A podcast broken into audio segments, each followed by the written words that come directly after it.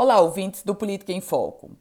O ex-senador, ex-governador Garibaldi Alves Filho, nas mais recentes entrevistas, sinaliza sobre a possibilidade de uma candidatura ao Senado, de uma candidatura ao governo. Vamos lá. Essas declarações de Garibaldi Alves Filho, ele que é filiado ao MDB, MDB que é presidido pelo filho dele, deputado federal Walter Alves.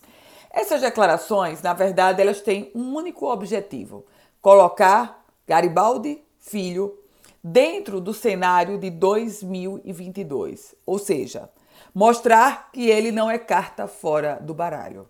Mas, de fato, o projeto concreto de Garibaldi Filho para 2022, o projeto concreto neste momento é o de ser candidato a deputado estadual, de ir para a Assembleia Legislativa do Rio Grande do Norte. Aliás, se for realmente candidato a deputado estadual, é um forte candidato.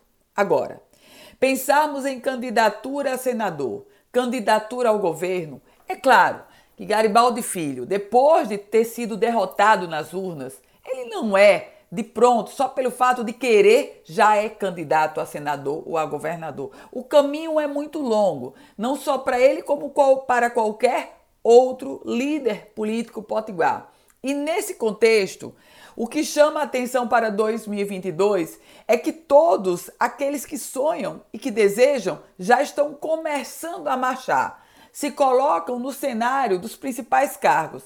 Mas a gente sabe que no jogo da política é você buscar os grandes mandatos para depois negociar nas articulações mandatos mais modestos.